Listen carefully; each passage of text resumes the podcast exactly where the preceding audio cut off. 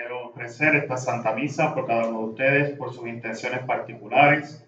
Vamos a pedir en especial por todos los enfermos, para que el Señor se haga presente en sus vidas, sientan esa paz y esa presencia que viene de ese resucitado, que en su santa voluntad les conceda la salud. Hoy vamos a incluir también en las intenciones de esta Eucaristía, pidiendo también por todos los gobernantes, pidiendo que guiados por ese Espíritu de Dios, también tome las decisiones correctas y concretas, siempre velando el bien común. En el nombre del Padre y del Hijo y del Espíritu Santo. Amén. El Dios de la vida que ha resucitado a Jesucristo, rompiendo las ataduras de la muerte, esté con cada uno de ustedes y con tu espíritu. Hermanos, para celebrar dignamente estos sagrados misterios, reconozcamos sinceramente nuestros pecados.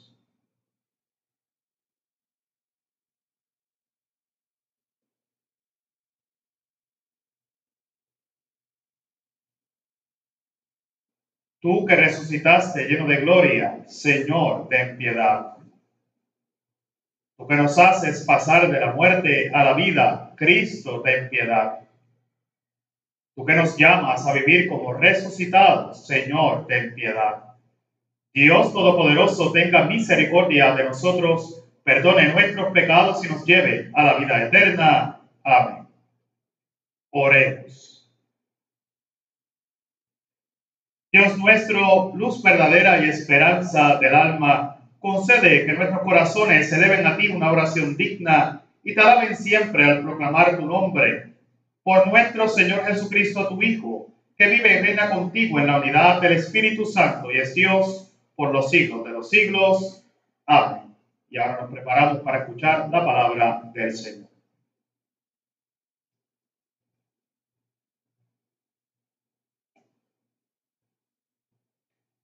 Lectura del libro de los Hechos de los Apóstoles. En aquellos días, un fariseo llamado Gamaliel, doctor de la ley, respetado por todo el pueblo, se levantó en el Sanedrín, mandó que sacaran fuera un momento a los apóstoles y dijo, Israelitas, pensad bien lo que vais a hacer con esos hombres. Hace algún tiempo se levantó Teudas, dándoselas de hombre importante y se le juntaron unos 400 hombres. Fue ejecutado. Se dispersaron todos sus secuaces y todo acabó en nada. Más tarde, en los días del censo, surgió Judas el Galileo, arrastrando detrás de sí gente del pueblo. También pereció y se disgregaron todos sus secuaces. En el caso presente os digo, no os metáis con esos hombres, soltadlos si su idea y su actividad son cosa de hombres, se disolverá. Pero si es cosa de Dios, no lograréis destruirlos y os expondríais a luchar contra Dios. Le dieron la razón y habiendo llamado a los apóstoles, los azotaron, les prohibieron hablar en nombre de Jesús y los soltaron. Ellos pues salieron del Sanedrín contentos de haber merecido aquel ultraje por el nombre de Jesús Ningún día dejaban de enseñar en el templo y por las casas, anunciando la buena noticia acerca del Mesías Jesús. Palabra de Dios, te alabamos, Señor. Una cosa pido al Señor, habitar en su casa. El Señor es mi luz y mi salvación. ¿A quién temeré? El Señor es la defensa de mi vida ¿quién me hará temblar? Una cosa pido al Señor, habitar en su casa. Una cosa pido al Señor, eso buscaré, habitar en la casa del Señor por los días de mi vida, gozar de la dulzura del Señor contemplando su templo. Una cosa pido al Señor, habitar en su casa. Espero gozar de la dicha del Señor en el país de la vida espera en el Señor, sé valiente, ten ánimo, espera en el Señor. Una cosa pido al Señor, habitar en su casa.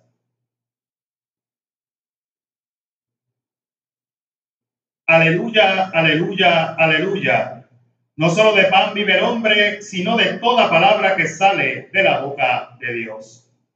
El Señor esté con ustedes y con tu espíritu Lectura del Santo Evangelio según San Juan. Gloria a ti, Señor.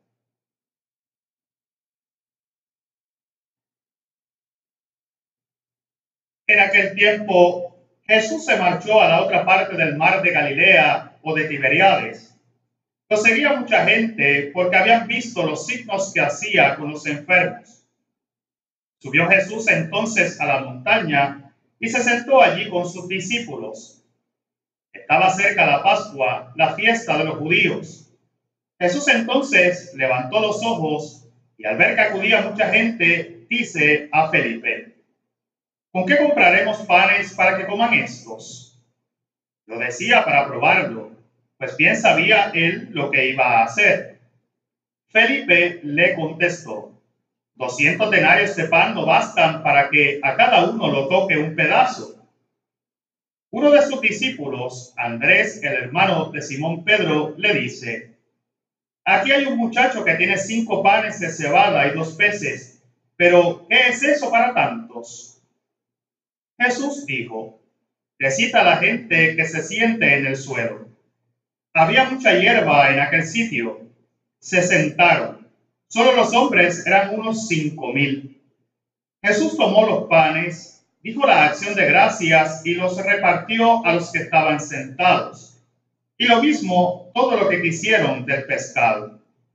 Cuando se saciaron, dice a sus discípulos, recoged los pedazos que han sobrado que nada se pierda. Los recogieron y llenaron doce canastos con los pedazos de los cinco panes de cebada que sobraron a los que habían comido. La gente entonces, al ver el signo que había hecho, decía, este es verdaderamente el profeta que va a venir al mundo. Jesús, sabiendo que iban a llevárselo para proclamarlo rey, se retiró otra vez a la montaña él solo.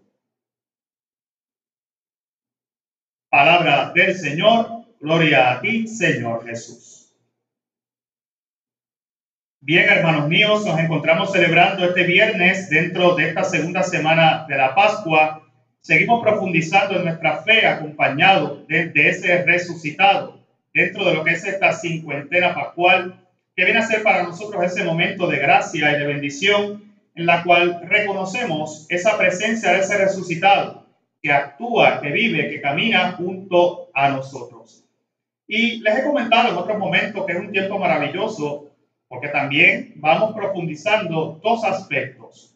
Una, la acción de Jesús en medio de sus discípulos que los, que los alcanza, que los impulsa, que renueva su fe y que los envía a la misión. Pero por otra parte vamos viendo a través de la lectura de los hechos de los apóstoles cómo ya se va gestando también ese proyecto de llevar adelante esa iglesia que viene a ser para ellos y para nosotros ese nuevo proyecto de amor que Jesús siembra en el corazón de sus discípulos y en cada uno de nosotros que acogemos al resucitado por la fe.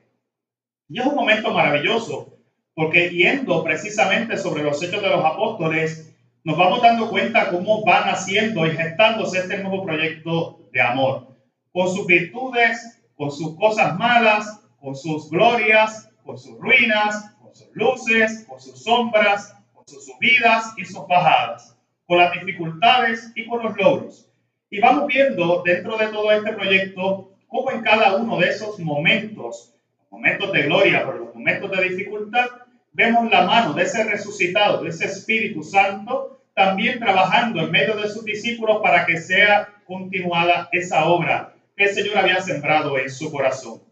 Y esto desemboca en que los discípulos eh, llenos precisamente de ese Espíritu Santo comienzan a predicar con autoridad. La gente empieza a reconocer esa autoridad, comienzan a convertirse en masa, tres mil, cinco mil, haciéndose bautizar en el nombre del Padre, del Hijo y del Espíritu Santo para la remisión también de sus pecados y la recepción de ese Espíritu Santo.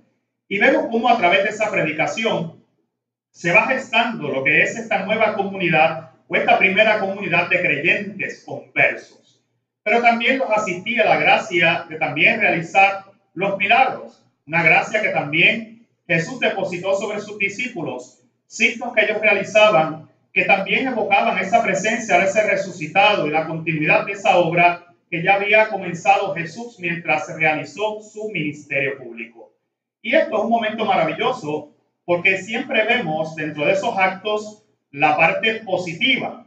La gente se convertía, abrazaba la fe, se va gestando este nuevo proyecto de amor, se va gestando esta nueva comunidad, van viviendo la caridad y el amor del resucitado. Hemos visto cómo estas primeras comunidades inclusive vendían lo que tenían, nadie tenía necesidad, tenían un solo corazón, un solo sentir. Pero por otra parte, vemos también cómo esta misma acción va creando en aquellos que no tienen el corazón abierto para entender este nuevo proyecto de Dios, cómo entonces comienzan a perseguir a los discípulos. Lo mismo le pasó a Jesús en su ministerio público y lo mismo vamos viendo que va ocurriendo en la vida de los apóstoles. Mientras se va gestando este proyecto, también las miradas negativas empiezan a mirar, a, a cifrarse sobre ellos para buscar precisamente perseguirlos. Y hemos visto cómo eso desemboca por envidia, por coraje, por frustración, en que los discípulos son arrestados. Pero es momento maravilloso para mirar dos aspectos que son importantes dentro de esta lectura de hoy. Primero, los discípulos son dóciles, se, se dejaron arrestar, van ante la presencia del Sanedrín con autoridad. Pedro le dice, tenemos que obedecer a Dios por encima de los hombres. Y ustedes mataron a, ese, a Jesús y Dios lo resucitó y hoy está a la derecha del Padre. Nosotros no realizamos las obras por nosotros mismos, sino porque por la mano de quién? De Jesús, a quien Dios resucitó, el Dios de sus padres. Y le decía que la misión era cuál? La misión era propagar la conversión y el perdón. Era manifestar la misericordia de Dios. Manifestar esa acción amorosa y esa cercanía de Dios que continúa luego de Jesús resucitar por medio de la iglesia en virtud de esos discípulos que eran los continuadores ayer mencionaba y hoy lo comento con ustedes, que es un momento maravilloso para reconocer cómo a la iglesia también le asiste esa misma gracia de ser continuadores y propagadores de esa obra de amor, de esa obra de misericordia. No está para condenar, está para amar, para perdonar, para invitar a la conversión, para unir a los hombres con Dios, servir como puente de paso. Y fíjense, mientras están en el Cenedrín, entonces Gamaliel, este fariseo, era un doctor de la ley, que era respetado por todo el pueblo, que ya entonces al ser respetado significa que era una persona justa, era una persona que veía las cosas y actuaba con cautela, actuaba con, actuaba con justicia, se levanta hoy y le dice, hagan sacar a estos apóstoles afuera un momento. Y fíjense que entonces él se dirige a todos, los, a todos los maestros de la ley, a los sumos sacerdotes, a los escribas, a los fariseos que estaban en ese momento allí, y les dice, cuidado, cuidado. Y fíjense cómo entonces surge esta voz que es la conciencia de estos hombres. Podríamos verlo como inclusive una invitación a mirar más allá de lo que tienen de frente, a abrir el corazón y darse cuenta que hay algo sobrenatural que está ocurriendo. Y fíjense que le dice, le pone dos ejemplos. Primer ejemplo le dice, hace algún tiempo se levantó Teudas. Dice, era un hombre importante que lo seguían 400 hombres. Cuando fue ejecutado, todos los secuaces se dispersaron. No pasó nada. Dice, luego surgió Judas el Galileo, también arrastraba mucha gente, también murió y se disgregaron sus secuaces. Dice, en el caso presente, que es totalmente distinto, dice, no se metan con esos hombres, suéltenlos. Hay algo que este hombre está viendo y dentro tal vez de esa posibilidad de levantar su voz, hoy inclusive levanta con una voz de conciencia, cuidado con lo que vas a hacer. A estos hombres, cuidado, suéltalos. Porque fíjense que entonces él comienza y le dice, si su actividad y su idea son cosa de hombres, se disolverá. Si es por mano de los hombres, se disolverá. Pero si es cosa de Dios, vas a destruirlos. Al contrario, te pondrás a luchar con Dios. Y fíjense cómo entonces, esto es un momento importante, porque es una llamada a la conciencia, pero a la vez es una llamada para nosotros al reconocimiento de este proyecto de Dios que se ha ido gestando por medio de la iglesia por dos mil 2020 años. Hoy, este proyecto podemos reconocer, luego de 2020 años de historia, que la iglesia no es un proyecto humano, es un proyecto de Dios. Es querer de Dios que este proyecto se geste y se haya continuado gestando por medio de esa presencia de ese Jesús resucitado, por medio de ese sacrificio redentor que se realiza en la Eucaristía, por esa prolongación de ese sacrificio redentor, por la prolongación del amor y la misericordia, del perdón, de la caridad, del amor, del servicio. Por ende, hoy es un momento que nos hace a nosotros reconocer que la iglesia en la que nosotros conocemos hoy sigue siendo ese mismo proyecto de Dios. No es un proyecto humano. Si hubiese sido un proyecto humano, nos dice Gamaliel hoy, hubiera, caído, hubiera perecido solo, se hubiera caído solo. Pero sin embargo, 2020 años después, continúa la iglesia asistida por esa gracia del Espíritu Santo, lo cual hoy me hace a mí reconocer que hoy esto es un proyecto de Dios. Dios que quiere acercarse a ti, Dios que es cercano, Dios que quiere entrar en comunión contigo para darte su amor, manifestarse, manifestarte su perdón, su misericordia, su cercanía. Y es un momento para entonces mirar cómo inclusive los hechos de los apóstoles nos da una clave para nosotros hoy fortalecer nuestra fe en la iglesia, fortalecer la confianza en ese Dios que continúa obrando, que sigue realizando esa acción día tras día en medio de su pueblo, que sigue estando presente, que es quien lleva el proyecto, en el proyecto humano. Es maravilloso porque fíjense que logra este hombre hasta cierto punto convencerlos, porque le dice que le dieron la razón, pero entonces llaman a los apóstoles y aún así había coraje, había ira, había frustración. Veíamos que los habían arrestado por envidia. No los iban a dejar con las, ir con las manos vacías. Algún desquite tiene que haber. Alguna acción maliciosa tengo que realizar. Algún disuasivo tengo que mostrarle a estos hombres para que dejen de proclamar esa palabra y ese nombre de Jesús. Dice que los hacen azotar para que ustedes vean como la maldad a veces en el corazón, aún reconociendo la razón. Fíjense que este hombre les invita a que reconozcan que puede ser que hay un proyecto mayor, que hay algo más. Le está diciendo, no vaya a ser que terminen ustedes yéndose en contra de Dios, batallando con Dios mismo. Y aún así los hacen azotar. Y yo a veces me pongo a pensar cuán duro puede ser un corazón, cuán cerrado se puede poner un corazón cuando no tiene amor cuando no reconoce la presencia del resucitado, cuando realmente no podemos abrirnos. Somos esclavos de nuestro propio ser. Y hoy Jesús quiere romper esas cadenas, quiere entrar en la vida de cada uno de nosotros para hacerse presente. Por eso, ellos hasta cierto punto salieron del Sanedrín contentos de haber merecido aquel ultraje. Y uno podría pensar, ¿cómo puede haber alegría si los azotaron? ¿Cómo puede haber alegría si los castigaron? ¿Cómo puede haber alegría si los están persiguiendo? Porque obedecen a Dios por encima de los hombres. La obediencia a, esa, a ese proyecto que Dios ha sembrado y ha gestado en su corazón, porque ven precisamente en ellos mismos manifestada esa obra que Dios realiza día tras día, porque no se reconocen ellos como los autores de la obra, sino que reconocen que detrás de ellos quien obra precisamente es el Señor resucitado y que esa obra ha sido entregada para que sea continuada, propagada. Y ellos entonces, ante esta situación, y dicen, esta situación no nos va a detener, tenemos que seguir hacia adelante con este proyecto de amor. Y es un momento maravilloso, hermanos míos, porque continuaban entonces con alegría enseñando.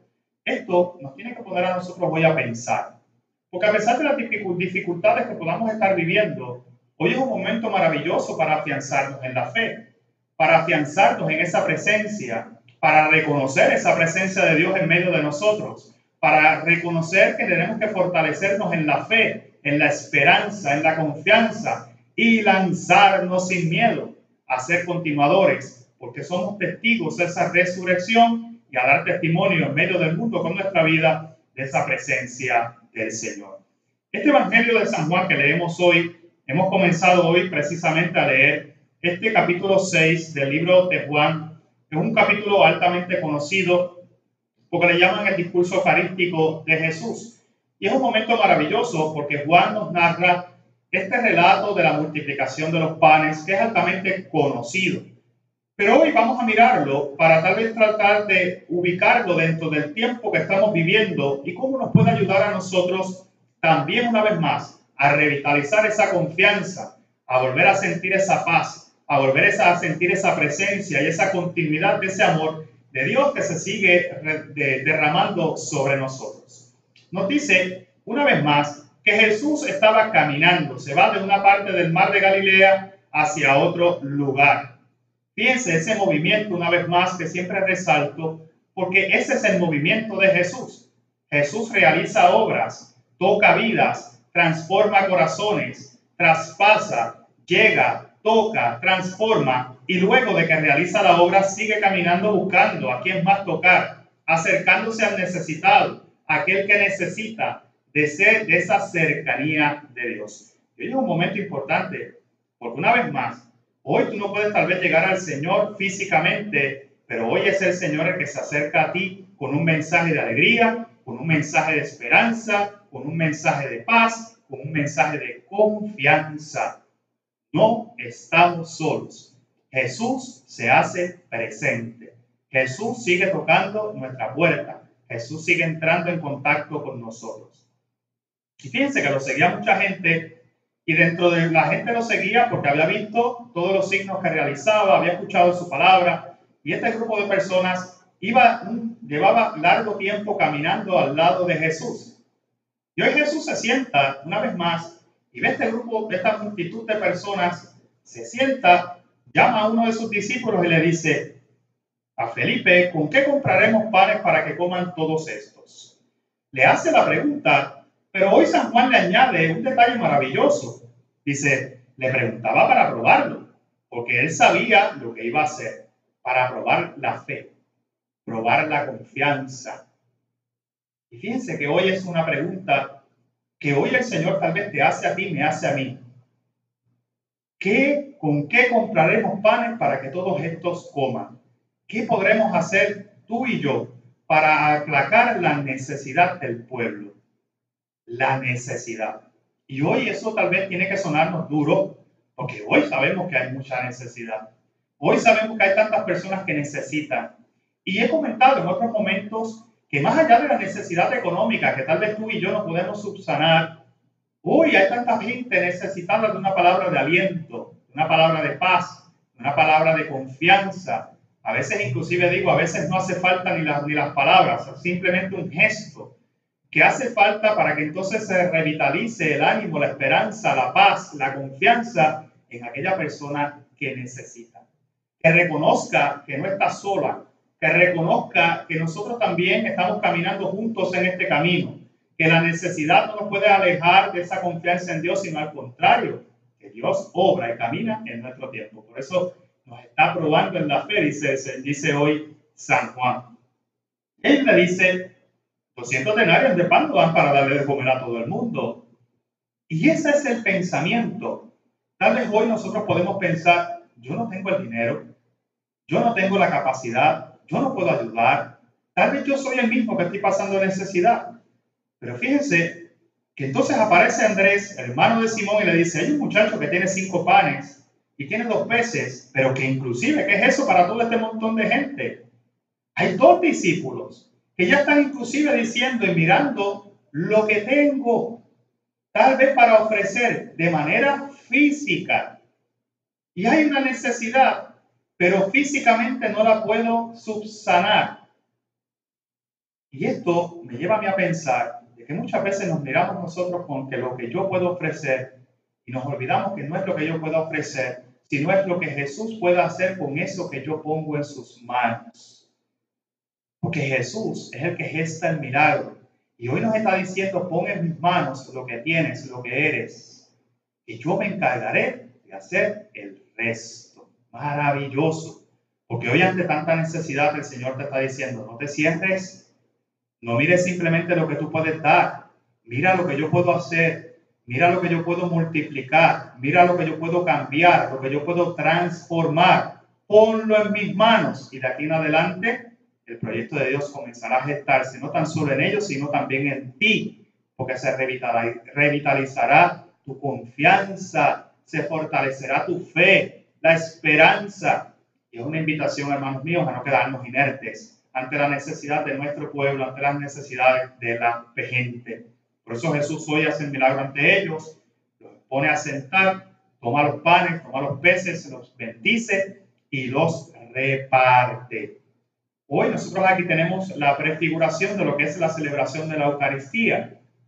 Jesús que bendice, parte y se reparte para que tengamos alimento, para que tengamos alimento de camino, porque somos, somos peregrinos, aves de paso, y necesitamos ser alimentados para que nosotros podamos vivir, caminar, subsistir, perseverar en el camino de la fe. Y eso se realiza en nosotros por medio de ese pan vivo que se parte y se reparte. Jesús, una vez más, hoy, toma lo que tú tienes, lo que tengo yo, que puede parecer nada, pero en las manos de Jesús se convierte en una gran obra multiplicada para subsanar la necesidad, el hambre del que necesita. Y es un momento maravilloso, porque entonces inclusive, luego que, que todo se sacia, entonces sobran 12 canastos con los pedazos de los panes de cebada que sobraron.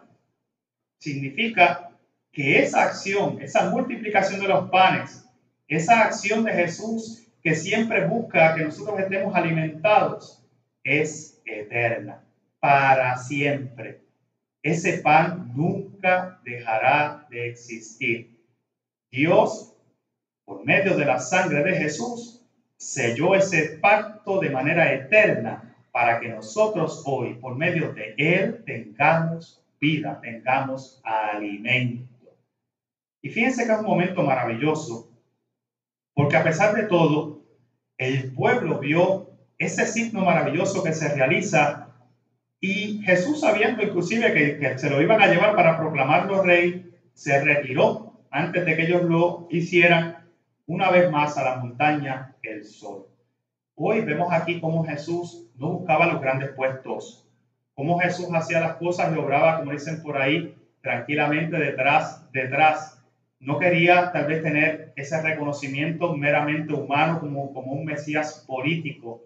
Quería que lo reconocieran como que venía a ser el propagador de la buena nueva de Dios Padre, que me sintieran la presencia, la manifestación del amor y la misericordia. Hoy, hermanos míos, Hoy nosotros también estamos llamados a reconocer a ese Jesús que se hace presente en medio de nosotros, que viene, que quiere entrar en comunión contigo para alimentarte, para hacerse alimento para ti y para mí, para que tengamos vida.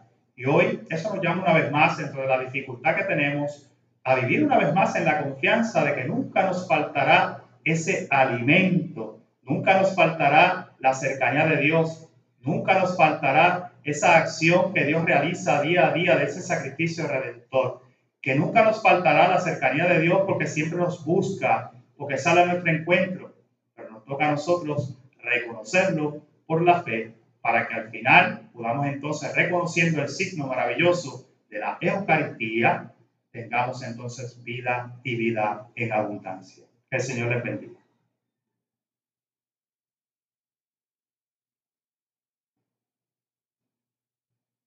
Hermanos, Cristo resucitado está entre nosotros. Él es nuestra luz y nuestra salvación, nuestro pan de vida. Por eso, unidos como hermanos, oremos diciendo, Jesús, escúchanos. Para que el Padre conceda a la iglesia la sabiduría de los humildes y la humildad de los sabios, oremos. Jesús, escúchanos. Para que la iglesia se consolide cada vez más en la verdadera unidad en este tercer milenio, Oremos. Jesús, escúchanos. Para que nuestros gobernantes velen por los más pobres y necesitados, oremos. Jesús, escúchanos. Para que gocen de la dicha del Señor todos nuestros difuntos, oremos. Jesús, escúchanos. Para que renazca en cada corazón la paz y para que el amor haga nuevas todas las relaciones de los hombres, naciones y pueblos, oremos. Jesús, escúchanos, para que el cuerpo de Cristo, que Él mismo nos reparte en esta comida pascual, sea alimento para nuestro camino y fortaleza para nuestra fe, oremos. Jesús, escúchanos. Señor Jesucristo, que no dejas de compadecerte de los que te siguen, mira nuestras miserias, perdona nuestros pecados, multiplica tu gracia en nuestras vidas, ya que vivamos como hijos de la luz, como hombres nuevos resucitados por tu amor. Tú que vives y reinas por los siglos de los siglos. Amén.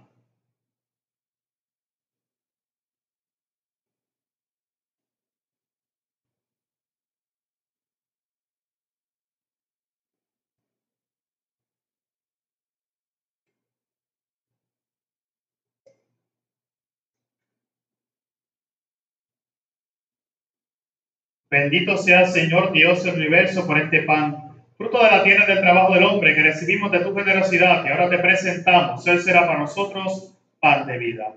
Bendito seas por siempre, Señor. Bendito sea Señor Dios del universo por este vino, fruto de la vida y del trabajo del hombre que recibimos de tu generosidad, que ahora te presentamos. Él será para nosotros bebida de salvación. Bendito seas por siempre, Señor.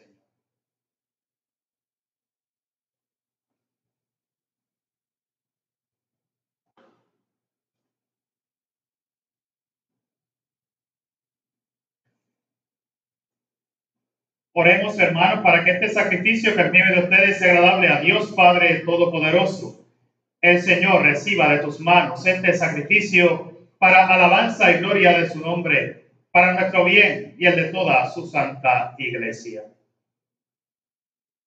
Señor Dios, recibe con misericordia la ofrenda de tu familia, para que bajo tu protección no pierda los dones recibidos y alcance los bienes eternos. Por Jesucristo nuestro Señor. Amén.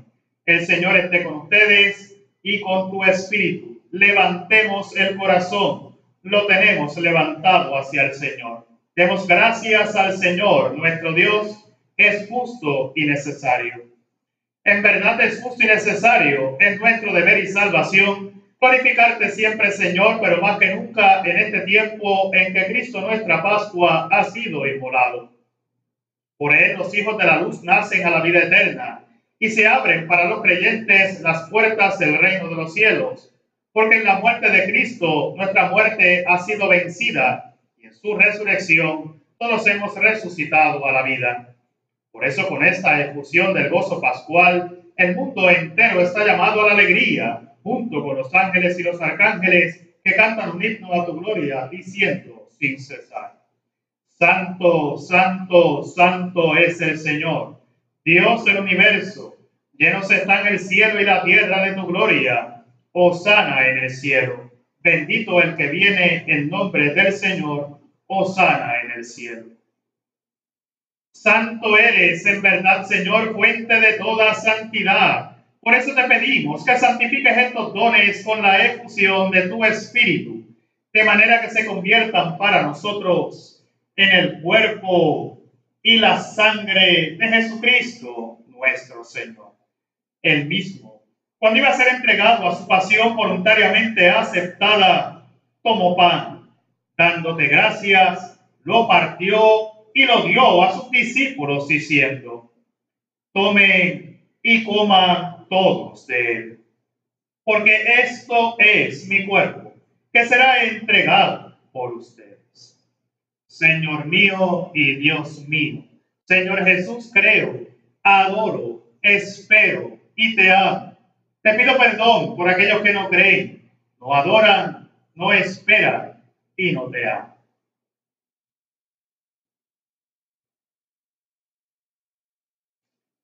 Del mismo modo, acabada la cena, tomó el cáliz y dándote gracias de nuevo lo pasó a sus discípulos diciendo, tome y beban todos de él. Porque este es el cáliz de mi sangre, sangre de la alianza nueva y eterna, que será derramada por ustedes y por muchos para el perdón de los pecados. Hagan esto en conmemoración mía. Señor mío y Dios mío, bendito y alabado sea Señor Jesús por tu preciosísima sangre, perdonarte nuestros pecados Este es el sacramento de nuestra fe. Anunciamos tu muerte, proclamamos tu resurrección. Ven, Señor Jesús. Así, Padre, al celebrar ahora el memorial de la muerte y resurrección de tu Hijo, te ofrecemos el pan de vida y el cáliz de salvación. Y te damos gracias porque nos haces dignos de servirte en tu presencia. Te pedimos humildemente que el Espíritu Santo congregue en la unidad a cuantos participamos del cuerpo y la sangre de Cristo. Acuérdate, Señor, de tu iglesia extendida por toda la tierra, con el Papa Francisco, con nuestro obispo Rubén y todos los pastores que cuidan de tu pueblo, llévala a su perfección por la caridad. Acuérdate también de nuestros hermanos que se durmieron en la esperanza de la resurrección y de todos los que han muerto en tu misericordia. Admítelos a contemplar la luz de tu rostro. Ten misericordia de todos nosotros. Y así con María, la Virgen Madre de Dios, San José su esposo, los apóstoles y cuantos vivieron en tu amistad a través de los tiempos, merezcamos por tu Hijo Jesucristo compartir la vida eterna y cantar tus alabanzas por Cristo, con Él y en Él. A ti Dios Padre Omnipotente, en la unidad del Espíritu Santo, todo honor y toda gloria por los siglos de los siglos. Amén. Llenos de alegría por ser hijos de Dios, digamos confiadamente la oración que el mismo Cristo nos enseñó. Padre nuestro que estás en el cielo, santificado sea tu nombre Venga a nosotros tu reino, hágase tu voluntad en la tierra como en el cielo. Danos hoy nuestro pan de cada día, perdona nuestras ofensas, como también nosotros perdonamos a los que nos ofenden. No nos dejes caer en la tentación y líbranos del mal. Líbranos de todos los males, Señor, y concédenos la paz en nuestros días, para que ayudados por tu misericordia, vivamos siempre libres de pecado y protegidos de toda perturbación, mientras esperamos la gloriosa venida de nuestro Salvador Jesucristo. Tuyo es el reino, tuyo el poder y la gloria por siempre, Señor. Señor Jesucristo, que dijiste a tus apóstoles, la paz les dejo, mi paz les doy. No tengas en cuenta nuestros pecados, sino la fe de tu iglesia conforme a tu palabra, concédele la paz y la unidad. Tú que vives y reinas por los siglos de los siglos. Amén. La paz del Señor esté siempre con ustedes y con tu espíritu. Ahora en la distancia compartimos un signo de comunión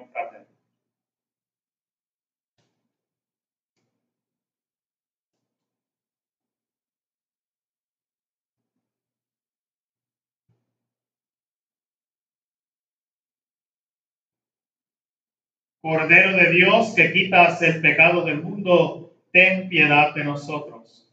Cordero de Dios que quitas el pecado del mundo, ten piedad de nosotros. Cordero de Dios que quitas el pecado del mundo, danos la paz. Este es el Cordero de Dios que quita el pecado del mundo. Dichosos los invitados a la cena del Señor.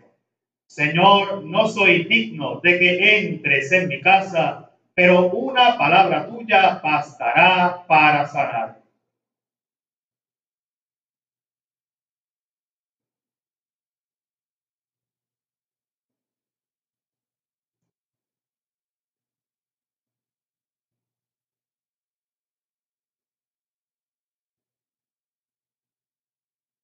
Ahora en este momento de silencio, cada cual puede hacer su oración de comunión espiritual, pidiendo al Señor que venga a su corazón, que sientan en su corazón la presencia de ese resucitado, que renueve una vez más sus fuerzas y revitalice su fe y su confianza.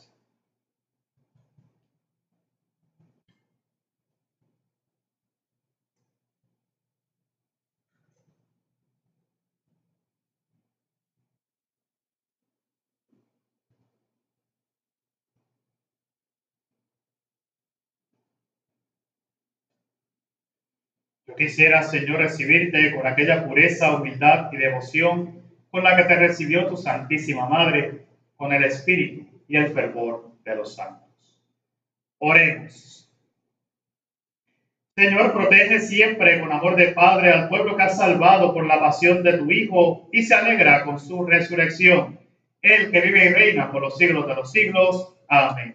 El Señor esté con ustedes y con tu espíritu. La bendición de Dios Todopoderoso, Padre, Hijo y Espíritu Santo, descienda sobre ustedes y permanezca para siempre. Amén. En la alegría y en la paz del Señor, quedamos todos en